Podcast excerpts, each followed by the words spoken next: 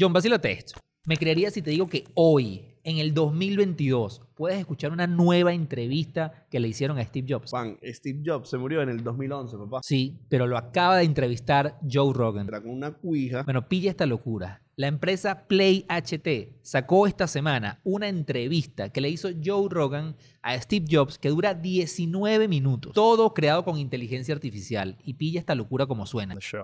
How's it going? Good to see you, buddy. It's been a long time since I've been on the show. I've missed this. It's always fun. How's it going? Come on, tell me about jobs.